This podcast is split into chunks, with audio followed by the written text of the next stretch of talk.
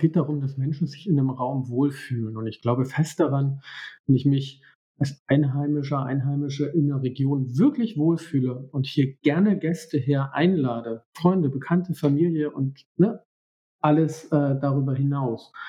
Äh, Räume, wo, wo Menschen an sich es zum Leben attraktiv finden, die werden auch touristisch funktionieren können.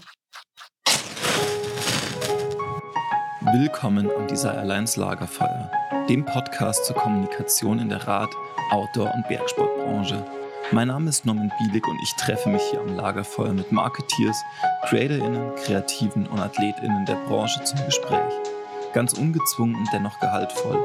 Wir fokussieren uns auf die narrativen Stränge unserer Aktivitäten, blicken auf Entwicklungen und erzählen Geschichten.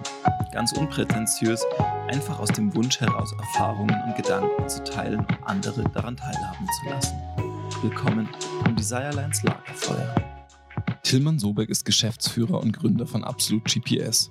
Mit ihrem Unternehmen begleiten sie Regionen bei der Entwicklung von aktiv-touristischen Angeboten, sind in der Radverkehrsentwicklung tätig und verantworten den Stoneman als eines der bekanntesten und erfolgreichsten touristischen Angebote im Mountainbike-Segment.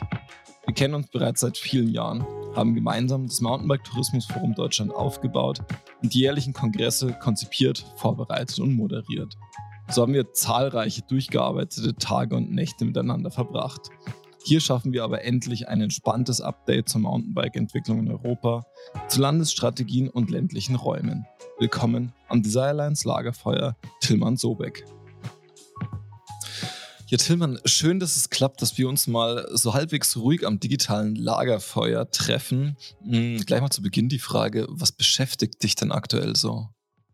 Ich freue mich gerade über dieses Frühjahr, wenn ich hier rausschaue. Es ist so sonnig und alles so üppig. Insofern so viel wie möglich rauszukommen, das beschäftigt mich. Äh, ansonsten haben wir nächste Woche Velocity, ähm, also großes Zusammentreffen aller, die sich für äh, Radentwicklung in Alltag und Freizeit interessieren äh, und letztendlich die Mobilitätswende. Äh, das wird ein ganz intensives Thema, weil ne, eigene Messestand, äh, Mountainbiken hat nochmal eine eigene Veranstaltung, Eurobike ist nicht mehr weit, äh, eine ganze Reihe von größeren Konzepten, die sich mit Klimawandel beschäftigen, Umbau von Bergdestinationen äh, zum Ganzjahrestourismus. Äh, ja, total spannende Entwicklung. Also ich finde gerade so nach Corona merkst du, wie Netzwerke wieder zusammenrücken und viele so gebremste Austausche, die du wirklich Auge in Auge machen musst, jetzt auf einmal mit Macht zurückkommen und stattfinden. Mhm. Ist das von der Einschätzung her positiv oder negativ? Total positiv, weil viele Dinge, die gesagt werden müssen und die so wie, wie, wie gebremst waren, mhm. ne, die finden jetzt statt. Die finden vielleicht manchmal dann ähm, überbordend statt oder ne, so, dass sie eigentlich in den aktuellen Prozess von der Ausgangsidee gar nicht reinpassen, aber ja, trotzdem ne, ähm, ist es muss ja raus und äh, es ist ja und äh, ohne dass wir ne, auch da mal zurückgucken und, äh, und uns auch, also es haben sich ja innerhalb von Corona auch viele neue Netzwerke gefunden, aber dass da so eine, so eine neue Balance findet, insofern, wo das überhaupt geht, ähm, das ist, glaube ich, gerade dran, weil so ein Stück weit die Basis gibt für diese nächsten Jahre, die, glaube ich, schon deutlich volatiler werden als das, was wir in den letzten 10, 20 Jahren erlebt haben.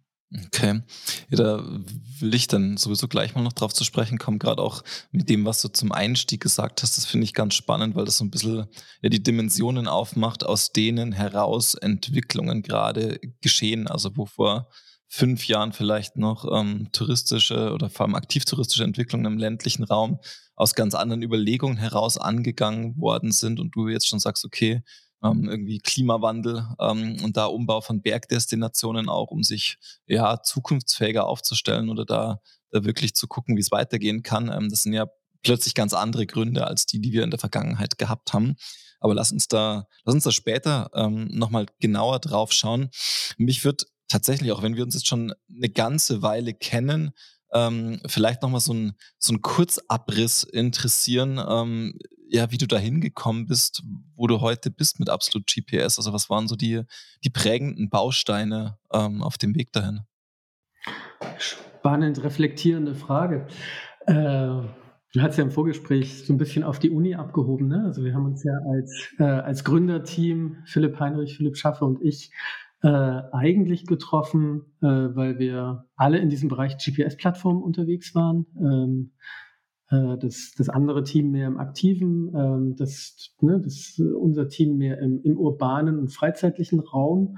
Dann kam das zusammen äh, und, und wurde dann aber überlagert noch über, durch die Möglichkeit, äh, an der Uni in Leipzig zu forschen zum Thema Bewegungsmangel letztendlich. Ne? Und äh, das ist, äh, hat uns nochmal eine andere Basis gegeben, um Aktivtourismus jetzt zu gestalten und überhaupt dieses draußen zu Hause äh, zu gestalten.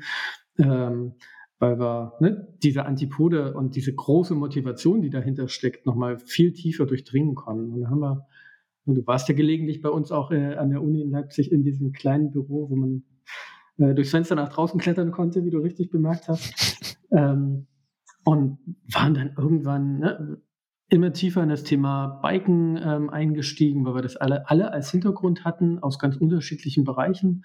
Äh, immer das Digitale, dadurch heißt ja die, die Mutterfirma auch Geosports Tech, weil es für uns immer um Raum geht, immer um Bewegung geht, immer um Technologie, aber auch geht, wie sie uns helfen kann, wie sie uns äh, Arbeiten vielleicht auch abnimmt äh, und weil da letztendlich diese ganze digitale Transformation im Hintergrund drin steckt. Und das haben wir angewendet in verschiedenen Regionen, ne? Thüringer Wald, Rhön, ähm, dann kam Spessart dazu, äh, viel in Bayern gemacht, viel im Erzgebirge, äh, danach und nach Ausland einfach auch, ne, weil Stoneman dazu kam und äh, spannende Projekte, die uns auch gelockt haben. Wir haben relativ zeitig auf Zypern ein sehr großes mhm. Netz an, an Wegen konzipiert. Und es wurde immer breiter und wir haben einfach geschaut, dass wir ein Team zusammenstellen, mit dem wir Lust haben, zusammenzuarbeiten, ne? aus völlig unterschiedlichen Bereichen des Lebens, aus unterschiedlichen ähm, fachlichen Richtungen auch. Und äh, dann haben wir gemeinsam ja das Mountainbike Tourismus Forum gegründet, weil wir gesagt haben, wir wollen für diese Bike-Entwicklung in Deutschland äh, ein bisschen helfen, dass viel Vernetzung stattfindet, viel Wissensaustausch, viel Kompetenztransfer stattfindet, um einfach zu vermeiden, dass Fehler, die man einmal machen kann, in allen Regionen häufiger gemacht werden. Äh, ich fand die Kongresse immer total toll. Mhm. Auch wenn wir dieses Jahr aussetzen, ähm, ist es was, was ach so viel, ne, so viel Herzblut war äh, und ist und, äh, und so viel tolle neue Begegnungen ermöglicht hat und so viel Bewegung und Entwicklung in vielen Regionen. Äh, eine ganze Zeit im Bereich Nachhaltigkeit relativ intensiv mit der EU-Kommission zusammengearbeitet. Und ich glaube, dass, also wenn ich heute zurückgucke, sind das so ganz viele Grundlagen, die, äh, die heute absolut GPS ermöglichen, äh, relativ breit in der Beratung zu sein, aber auch klar zu wissen, was wir wollen und was wir nicht wollen. Ne? Und für uns ist völlig klar, als Team, unser Herz klopft draußen. Ne? Wir wollen Freizeit, wir wollen Tourismus, wir wollen in solchen Prozessen dabei sind, das gestalten und quasi die Grundlagen schaffen, damit Menschen sich in Natur und mit Natur auch ganz wichtig wirklich wohlfühlen können. Und was dann am Ende die, ne, wir haben natürlich eine DNA, die ist extrem zweiradgetrieben. Und äh, viele kennen uns als die Mountainbike-Dudes, andere ne, so, ne, kennen uns mehr wirklich aus dem normalen Fahrradfahren. Ähm, aber für uns ist von Herzen her Trailrunning, ähm, Wandern genauso nah. Wassertourismus machen wir jetzt einiges. Ich glaube, es ist am Ende und rein fachlich reden würde, ist es Besuchermanagement ne, in allen Dimensionen. Äh, und das dann angewendet auf verschiedene aktivtouristische Bereiche. Okay. Magst du oder lass uns vielleicht bei dem Thema direkt mal bleiben. Was, was macht denn für dich so diesen, diesen Reiz von Aktivtourismus auch aus?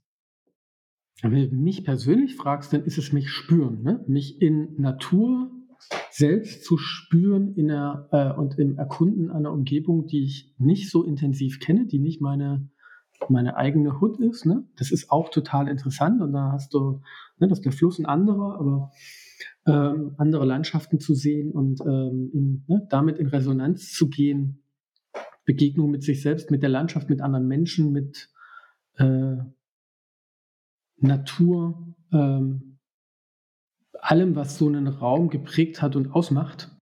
Okay, und für euch als Team, also ja, hast ja schon gesagt, also einige kennen euch auch so im normalen Fahrradverkehr, aber also was ist es oder warum dieser ländliche Raum, warum dieser Freizeitbereich, warum Aktivtourismus am Schluss? auf der einen Seite äh, ne, in diesen Räumen zu sehen, dass es Veränderung braucht, dass es Veränderung äh, in der Mobilität braucht, in, ähm, in unserem Umgang mit Natur, in der Nachhaltigkeit. Also glaube ich, zu sagen, ja, wenn ich so gerade ans Team denke, es motiviert ganz, ganz viel, auch der, ganz, ganz viele ähm, äh, unserer Teammitglieder das Thema Nachhaltigkeit mhm. und dann einen positiven Impact zu haben ähm, und was gestalten zu wollen. Ne? Und das, was man kann, einsetzen zu wollen in einem, in einem Raum, wo es auch diese Gestaltungsmöglichkeiten gibt.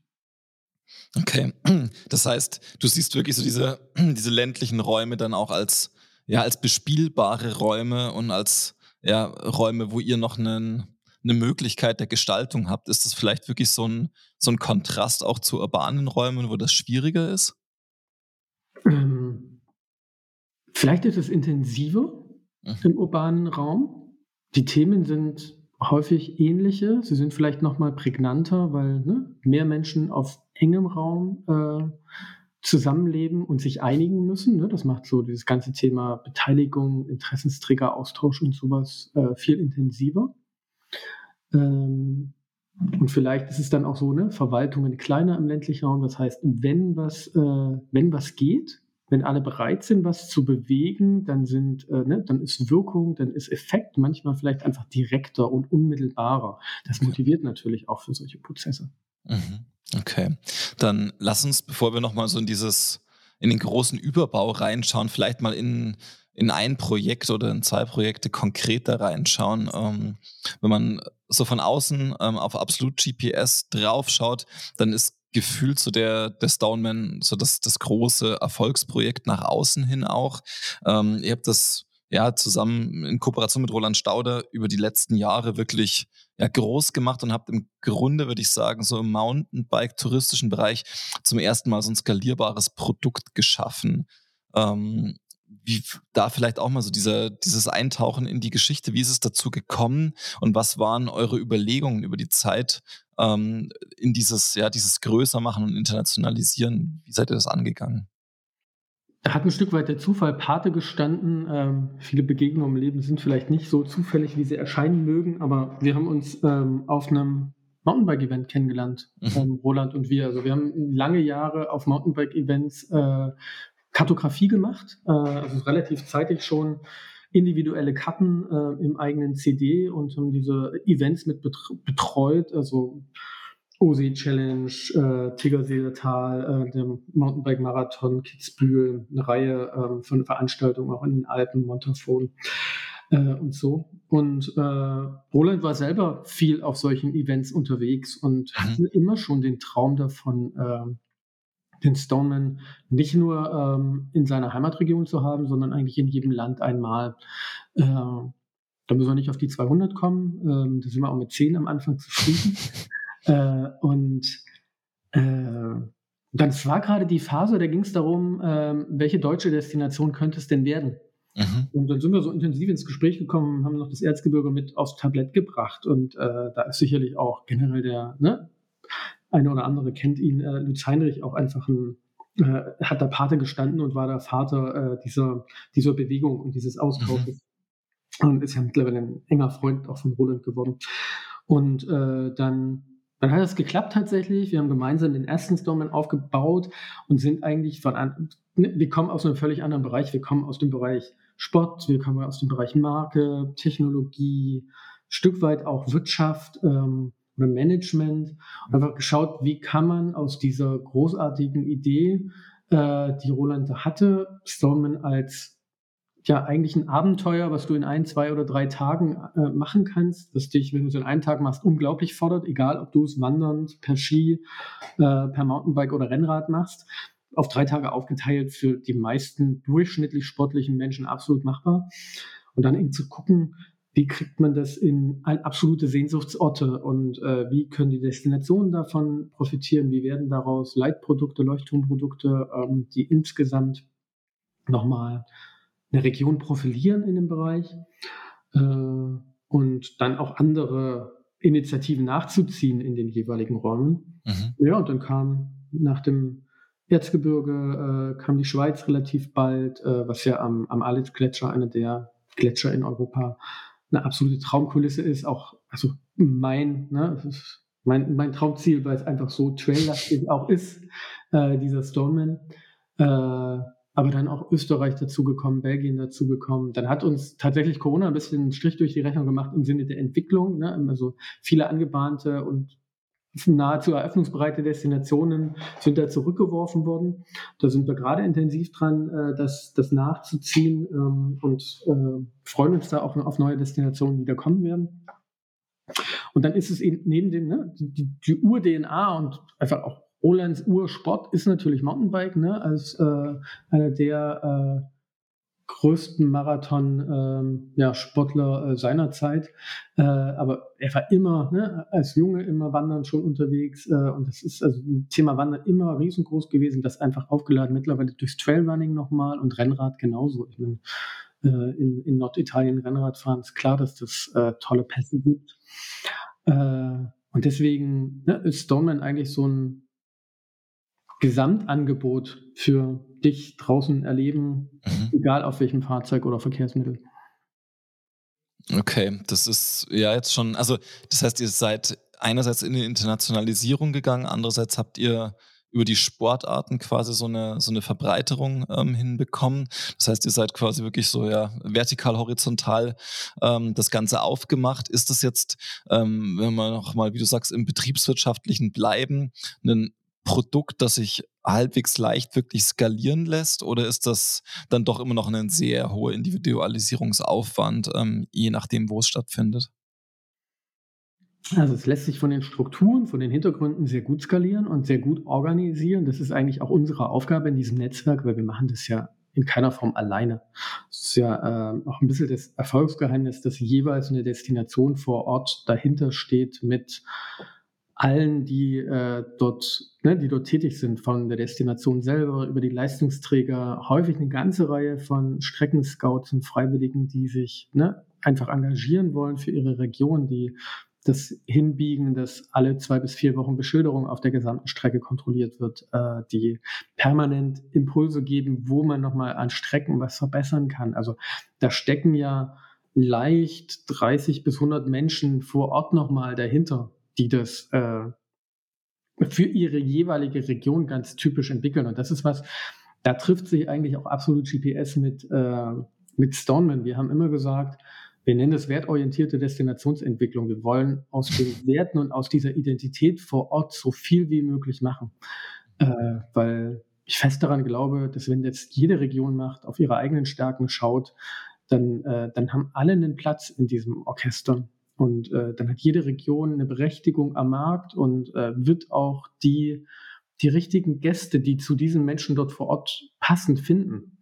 Und das versuchen wir. Und da kommst du dann auf diese, ne, auf, weil du fragst, hohe Individualisierung. Natürlich ist es eine hohe Individualisierung im Sinne von, was macht denn ein Stoneman in der Region aus? Ne? Das ist in, äh, in Ostbelgien was völlig anderes als im Salzburger Land oder in, ähm, im Pustertal.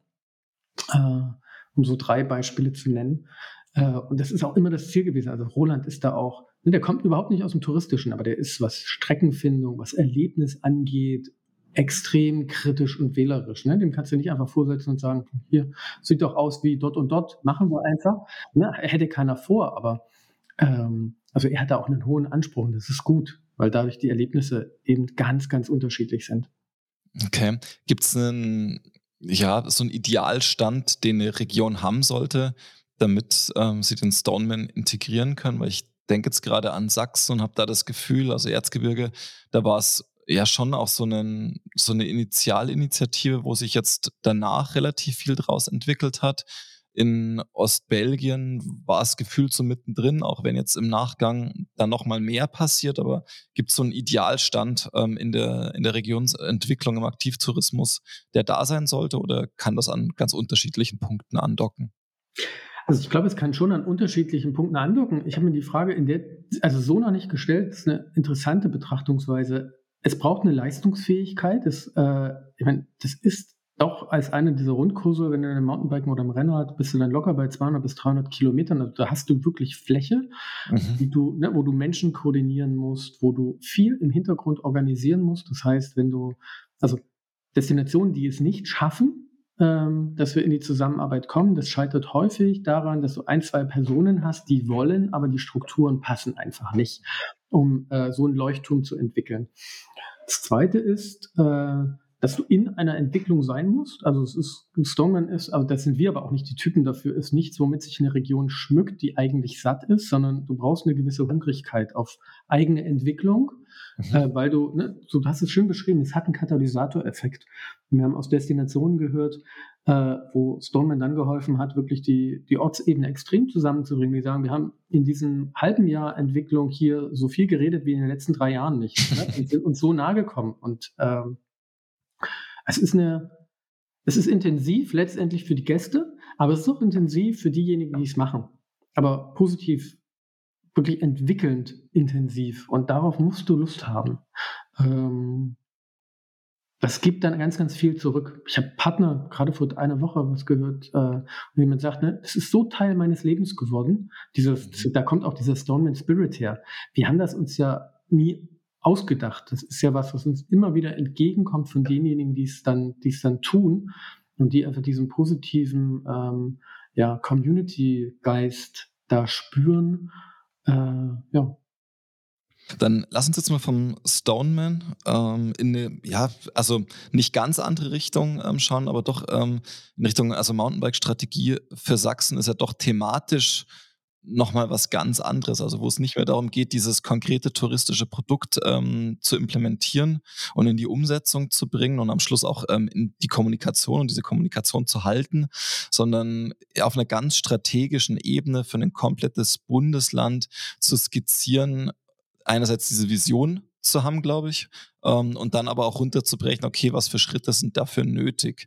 Hm, magst du vielleicht da mal den Hintergrund ähm, und vielleicht auch den Prozess dazu kurz beschreiben?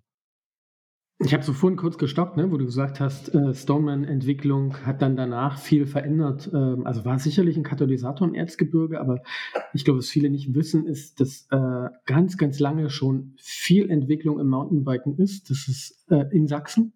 Mhm. Ähm, und dass dann die Zeit um 2008, 2009, 2010 immer mehr reif wurde dafür. Ne, bei allem, was es vorher vielleicht auch an Frust gab. Aber es gab einfach, ne, die Sachsen sind gerade in diesen Kammlagen extrem Sport- und extrem Leistungssport orientiert. Das heißt, die haben alles aufgesogen nach dem Mauerfall, was äh, in den Alpen passiert. Und da gab es nicht umsonst haben wir den ältesten ne, Mountainbike-Marathon äh, in Seifen genau in dieser Region. Und da gab es dann viel Initiative und da hat einfach eine, eine Szene 10, 15 Jahre vor der Allgemeinheit entdeckt und erkannt, was möglich ist. Und das ist ja letztendlich in Kalifornien und anderen Regionen nicht viel anders gelaufen. Ne, wir machen das halt nur ein bisschen später. Und äh, deswegen kommen ja dann auf einmal Trail Center Rabenberg, Stoneman, äh, Bikewelt Schöneck. Ne? Das ist ja jahresweise aufeinander passiert und eröffnet worden. Ja, definitiv. Äh, Ne? Da, also da war jetzt nicht viel Zeit, also da ist nicht, hat nicht das eine das andere verursacht, sondern das sind parallel laufende Entwicklungen, wo wir uns natürlich auch alle kennen, ähm, aber wo jeder ne, an seinem Herzensprojekt gearbeitet hat.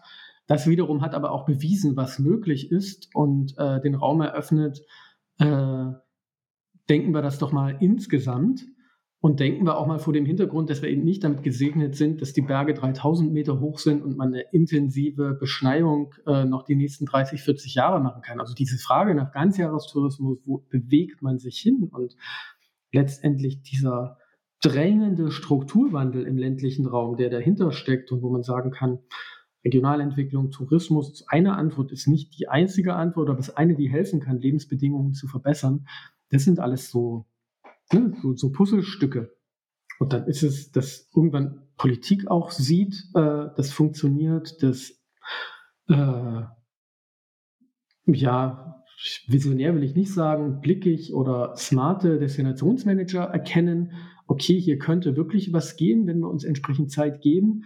Und wenn das dann alles zusammenkommt, äh, dann, ja, dann sind so die Grundlagen da, dass man eben mal entsprechende Papiere schreibt, äh, sich zusammensetzt. Letztendlich auch, was wir in Graubünden sehen an Entwicklung, auch das ist eben einfach 10, 15 Jahre vorher passiert. Auch daran siehst du ein Stück weit, was möglich ist. Und auch dort wurde diese strategische Arbeit zeitig gemacht. Jetzt kannst du natürlich sagen, Gesetzeslage ist viel besser in Graubünden, Betretungsrecht und so weiter. Und überhaupt die Schweizer wissen, wie Tourismus geht. Ja kein Wunder. Nee, aber die haben ihre Hausaufgaben gemacht, genauso wie du es ähm, siehe Deutsche Bahn und Schweizer Bahn siehst. Da wurden einfach Jahrzehnte vorher bestimmte Hausaufgaben gemacht, die notwendig sind und die diese Strukturen schaffen, damit dann ganz am Ende Koffer bewegt werden und Menschen biken können und ne, diese tollen Produkte sehen. Da ist ganz, ganz viel Arbeit, ganz viele Stufen ist man vorher hochgelaufen, die völlig im Verborgenen und in den Fachkreisen stattfinden. Okay, das heißt, wenn wir da jetzt mal draufschauen, ist das dann auch was, um quasi wieder so im Bild des Downman zu bleiben, wird das eine Blaupause auch für andere Bundesländer oder ist es am Schluss eher der Prozess im Hintergrund, der super relevant ist, als das Papier, was da entsteht? Es ist beides ganz, ganz wichtig, weil na, der Prozess schafft das Vertrauen und er schafft die individuelle Antwort darauf, wie relevant ist dieses Thema für uns und was wollen wir daraus machen. Weil meine, wir sind mittlerweile bei 16 Millionen, über 16 Millionen Menschen, die Mountainbiken in Deutschland. Die Leute sind da, die fahren da draußen. Jetzt ist die Frage, ne, wenn wir zum Thema Naturschutz, zum Thema ähm, Wegenutzung und sowas kommen, lasse ich diese Entwicklung einfach laufen mhm. und habe im Zweifel nur negative Externalitäten, nur negative Effekte und vielleicht den einen oder anderen, der davon profitiert? Oder sage ich, ich gestalte äh, diese Entwicklung ganz bewusst, ne? da sind wir am Anfang wieder an diesem Thema Besuchermanagement äh, und schaue, was kann ich an positiven Dingen da rausholen. Das mhm. ist ja in allen anderen Bereichen, Radtourismus, Wandertourismus, ähm, völlig gang und gäbe. Da ist es geübt und da ist es zugänglich. Jetzt ist einfach Mountainbiken eine andere Sportart, eine andere Bewegungsform, die gewisse, also für viele Menschen, ne, die haben noch nicht den Zugang, noch nicht den Hintergrund dazu. Deswegen gibt es vielleicht auch an einer Stelle erstmal eine Abwehr, wenn man das, wenn man das hört, weil man die falschen Bilder im Kopf hat. Aber letztendlich geht es darum, wir kommen dahin zu diskutieren, wie wollen wir mit dem Thema umgehen, wie wollen wir das für unseren Landkreis oder für unser Bundesland gestalten, welche Relevanz soll es haben. Und dann ist das Papier als Ergebnis schon ganz, ganz wichtig, weil es die Referenz ist, auf die man immer wieder zurückguckt, wo man sagt, darauf konnten wir uns einigen. Ne, das gibt uns jetzt den Rückenwind, das ist unser, unser Basisplan. Der wird sich nicht in der Art und Weise komplett äh, wird der nicht ins Leben kommen, ne? Der wird sich nicht äh, komplett realisieren lassen. Der wird, da werden wir viele Abweichungen nehmen. Deswegen bin ich auch ein totaler Freund davon zu sagen, lieber einmal im Jahr so einen Masterplan in der Klausur angucken äh, und sagen, okay, was an Annahmen hat sich total verändert? Was können wir verwerfen? Was konnten wir vor drei Jahren, vor fünf Jahren nicht ahnen? Wo haben wir Abkürzungen und wo müssen wir vielleicht eine extra Runde drehen? Mhm. Ja, also das, was wir generell in der Destinationsentwicklung sehen, dass diese Konzepte nicht mehr so statisch sind und nicht mehr so ähm, eine Grundverabredung und dann gucken wir in fünf Jahren wieder drauf. Äh, ich glaube, das ist auch ein, ein Fehler häufig in der Umsetzung, wo wir viel Kraft verlieren, dass wir zu viel Kraft auf die strategischen Prozesse und zu wenig Kraft in eine sehr gut gemanagte Umsetzung setzen. Mhm. Ähm, aber wenn du das machst, dann dann hast du deine Antwort und deswegen glaube ich, es ist ein Vorbild, es ist keine Blaupause. Ne? Um die Frage noch abschließend zu, be zu beantworten, äh, weil einfach die Strukturen, die Herangehensweise, wenn ich allein Nachbarland Thüringen oder Nachbarland Brandenburg schaue, ähm, Tourismus völlig anders organisiert. Was ist die Bedeutung einer Destination? Wie viel Freiheitsgrade hat die? Äh, wie leistungsfähig ist die? Wie leistungsfähig soll die sein? Oder wie zentral soll Tourismus entwickelt werden? In allen drei Bundesländern ähm, völlig unterschiedlich. Deswegen sind die Antworten auch völlig unterschiedlicher und deswegen müssen Strate Strategien, trotzdem die Ausgangslage vielleicht eine ähnliche ist, der Raum eine andere, die Menschen andere, ähm, wird die Strategie anders aussehen. Dann lass uns auf der, auf dieser Visionsebene vielleicht auch mal bleiben. Denn, also, so haben wir uns ja vielleicht auch kennengelernt, beziehungsweise sind enger zusammengekommen. Ähm, ich habe dich als jemanden kennengelernt, der, der sehr stark in, in solchen Visionen denkt und in, eher in Möglichkeitsräumen und in Gestaltungsräumen. Und ich habe immer das Gefühl, wenn du so ein oder wenn sich so ein Gestaltungsraum vor dir aufmacht, dann ist der Impuls bei dir sehr stark, okay, den, also da gehe ich jetzt auch rein ähm, und ja, agiere mit meinem Gestaltungswillen. Hast du eine Idee, woher das bei dir auch kommt, dass du ja gerade auf dieser, dieser sehr hohen strategischen Ebene wirklich diesen, diesen Gestaltungswillen immer einbringst?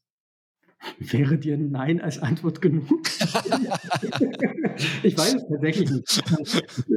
Lust an Gestaltung. Also, man kann es ja fast so weit gehen, ne? Gestaltung ist was Künstlerisches. Äh, ich glaube, das wohnt uns Menschen inne. Ähm, dem einen mehr, dem anderen weniger. Und äh, wenn man dann das Glück hat, es im Beruf zu machen, finde ich es einfach cool, weil es die, die Sache voranbringt und äh, ne, weil sich bei diesem Thema, wir hatten das eingangs, Natur, sich erleben, draußen sein, so ganz viele Dinge verbinden, die einfach persönliche Leidenschaften sind.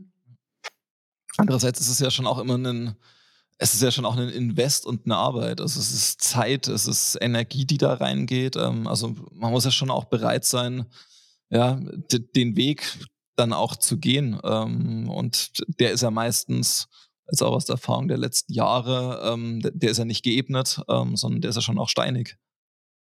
Also vielleicht der, der, der Vorteil, wenn Hobby zum Beruf wird und man sich das selber ähm, ein Stück weit aussuchen kann äh, und dann einfach diese Leidenschaft reingibt. So, wenn ich da auf die letzten 10, 15 Jahre schaue, dann betriebswirtschaftlich und wenn du das mit, einem spitzen Finger rechnen würdest, haben wir aber so, ne, so viele, könnte man sagen, Fehler gemacht. Ähm, und äh, ne, wenn ich denke, was wir in, in den Verein investiert haben, was wir, äh, wo wir einfach versucht haben, Lobbyarbeit zu machen.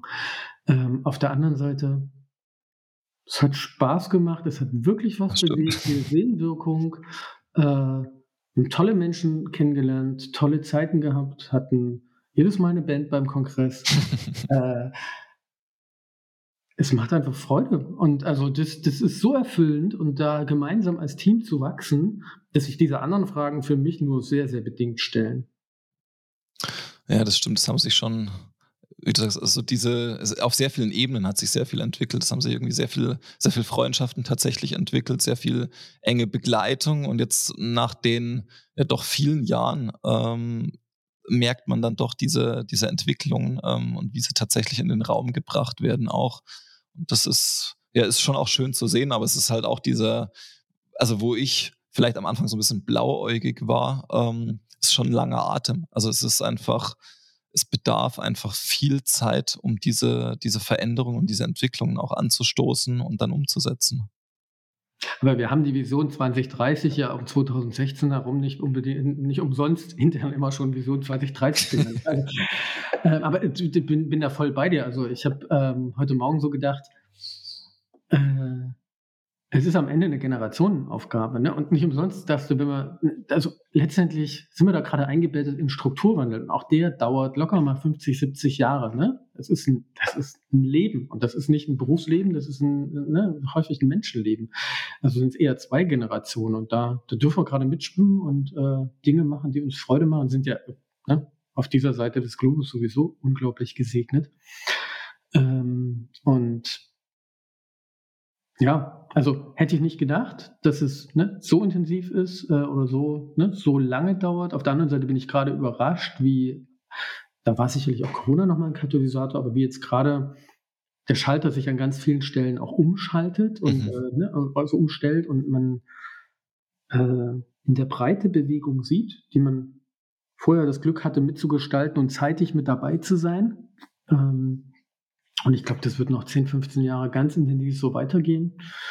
Äh, und da wiederum, da wir ja das Glück haben, eine Industrie zu haben, die innovativ ist und die, die spannende Dinge entwickelt und sich, jetzt mal unter uns, wir sind ja allein, wenn du drauf schaust, was allein an stiller Revolution stattgefunden hat bei den Rahmen. Ne? Also es ist ja völlig klar, dass wir von 2000 zu heute darüber reden, äh, dass Mountainbiken sich total verändert hat und dass die Netze von früher heute nicht mehr funktionieren. Aber wenn du drauf allein auf die letzten zehn Jahre guckst und guckst, wie sich Geometrien verändert haben und sich dadurch was massiv verändert und ne, diese ganze Verschiebung Richtung All Mountain, Richtung Trail, Richtung Enduro, äh, die, die, wo sich der Sport gerade unausgesprochen nicht nur wegen E-Bike total verändert und neu erfindet, sondern eben auch, weil dort die Möglichkeiten völlig andere sind, dann ergibt, wenn du das nach vorne denkst, ergibt sich ja ein Möglichkeitsraum und ein Veränderungsraum, äh, wo wir auch gut daran tun, dass wir uns darauf vorbereiten und dass wir das mitdenken in,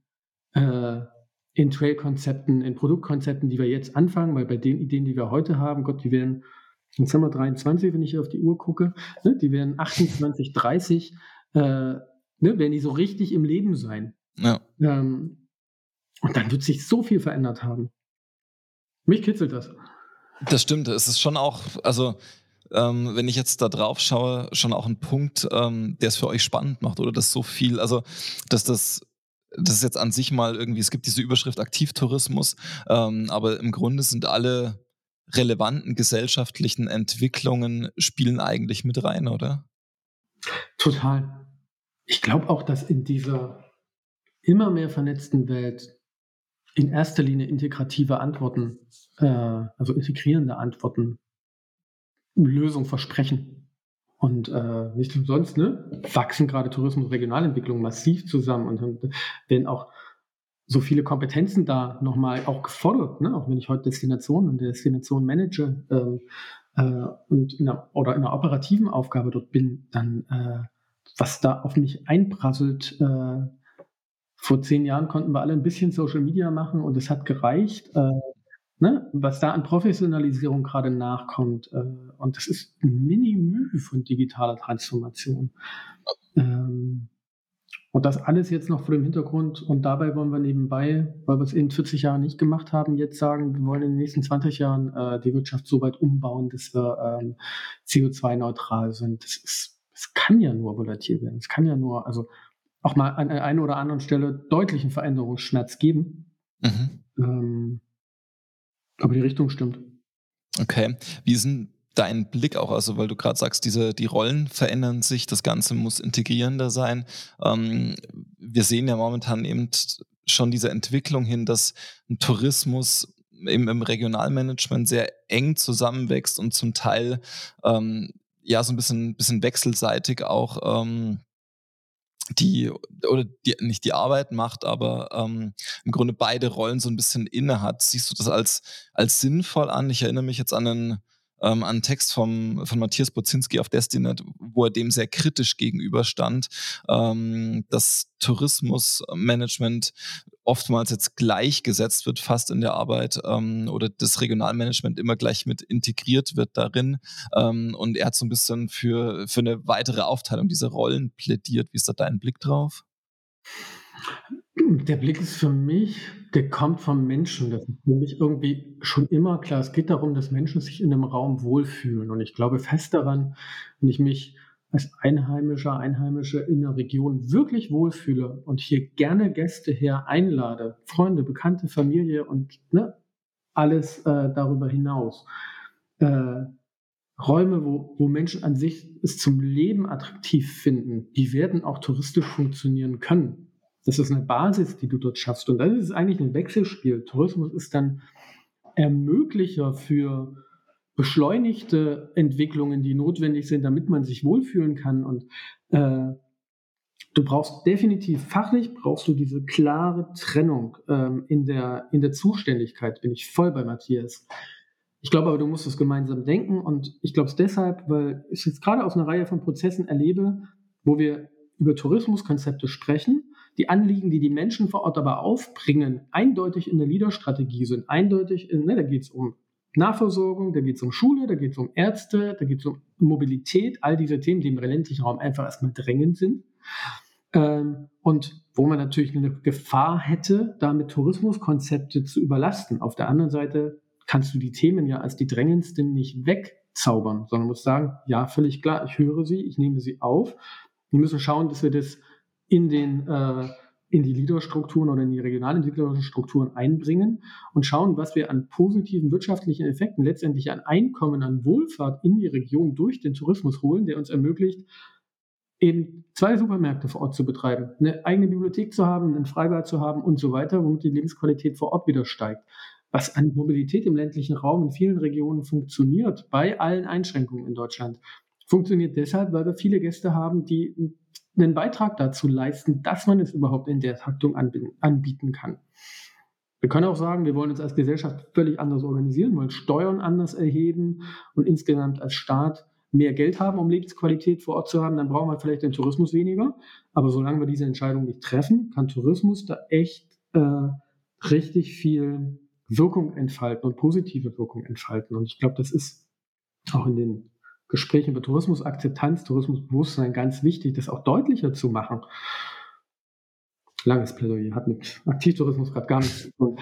Ja, aber weil das einerseits natürlich ähm, so ein bisschen, also diese Lebensraumgestaltung tatsächlich nochmal aufmacht. Und ich sehe es vor allem ja auch in, mit so einer Kommunikationsbrille. Ähm, es macht ja total Sinn oder eine Region wird also langfristig nur funktionieren, wenn eine, wenn eine Bevölkerung, die dort lebt, ähm, die als, als lebenswerten Raum wahrnimmt und das ja implizit und explizit auch in die Kommunikation bringt. Also das hat einfach massive Auswirkungen auf Außen und da kann ich im Notfall mit einem extrem hohen ähm, Marketingbudget in der Tourismusdestination vielleicht ein anderes Bild schaffen und drüber schießen. Ähm, aber ich kenne kaum Regionen, die dieses Budget haben, ähm, um über dieses Grund Sentiment im Grunde von, äh, von der Bevölkerung tatsächlich ähm, ein anderes Bild legen zu können. Und ich glaube auch, dass es vor allem auch deswegen so relevant ist. Und auch das hat ja wieder dann eine, eine Auswirkung auf das Bild, ähm, was, was Lebensraum anbelangt. Also auf dieses, Leute gehen zum Studieren weg und wollen vielleicht wieder zurückkommen und haben diesen Blick von außen nochmal auf ihre, ja, auf ihre Heimatregion ähm, und bekommen die gespiegelt. Und auch da ist es super relevant. Also deswegen sehe ich auch diese, diese Verknüpfung und Vernetzung als, ja, als elementar tatsächlich an für ländliche Räume. Hm. Ja, und wenn du es auf der kommunikativen Ebene siehst, es ist eben, ne, wer sind wir? Wer sind wir im Kern hier vor Ort? Äh, wofür, ne, was ist uns wichtig? Also ich muss sagen, ich zucke bei diesem Begriff Lebensraum nach wie vor. Mhm. Ähm, der ist einfach geopolitisch doch ein Stück weit belegt. Ähm, aber ich verstehe die Idee, die dahinter ist. Und äh, wenn man es ganz, ne, ähm, ganz geerdet formulieren will, ist, was, was ist unsere Heimat äh, und, und, was bedeutet sie und äh, wie, wie wollen wir als Gemeinschaft hier zusammenleben? Und ich meine, wir bei aller ähm, bei aller Community und sozialen Medienbewegung, äh, eigentlich streben wir ja gerade in lauter kleinere Subgruppen auseinander und Dialog geht zurück. Und äh, äh, aber dieser Austausch über diese Spezialisierungs- und Grüppchengrenzen hinweg ist ja das, was Gesellschaft zusammenhält und was den Kit bringt und äh, wo, wo glaube ich, Tourismus viel helfen kann, äh, weswegen wir auch in einigen Regionen sehen, dass Standortmarke und touristische Marke auch wieder ein Stück weit zusammenwachsen. Äh, das sind ja auch so ein bisschen Ergebnisse dieser, dieser Entwicklung. Spätestens da müssen wir gleich mal den Abgleich nochmal schaffen mit der Vision 2030. Wie, welche Richtung hat es tatsächlich genommen? Ähm, was ist was ist umgesetzt worden? Was ist in ganz andere positive Richtungen gelaufen? Ähm, da bin ich tatsächlich gespannt, aber ich finde es sehr inspirierend ähm, auch und also schätze es an dir, diese, diese Visionen aufzumachen, weil es ja doch immer so ein, es sind einfach so ein Leitbild, ähm, an dem man sich ein Stück weit orientiert irgendwie, ähm, um, ja, um diesen Raum zur Gestaltung tatsächlich wahrzunehmen. Ich hoffe ja, dass wir uns nicht jetzt, weiß ich, widersprechen. Ähm, ich, ich hoffe auch. Ähm, aber ich finde, das ist, das ist das Spannende dieser Lagerfeuergespräche. Ne? Und äh, also das ist so was Grundsätzliches. Ich bin überzeugt, 2030 und darüber hinaus Lagerfeuer wird es noch geben. Ob es Podcasts noch gibt, werden wir sehen. Und auch wenn es Podcasts nicht mehr gibt, wir treffen uns einfach am Lagerfeuer ähm, und schauen dann gemeinsam drauf. Danke dir für deine Zeit, ähm, Tillmann. Danke dir, Norman. Bis bald. Wir bleiben noch ein wenig sitzen und blicken ins Feuer. Wir hoffen, dass dir diese Folge des Desirelines Podcasts gefallen hat und freuen uns über Likes und positive Kommentare. Teile die Folge gern mit KollegInnen und FreundInnen, die Gefallen am Lagerfeuer finden könnten. Hast du Feedback und oder Gastempfehlungen für uns, dann schreib uns gerne eine Mail an podcast.desirelines.de. Bis nächste Woche am Desirelines Lagerfeuer.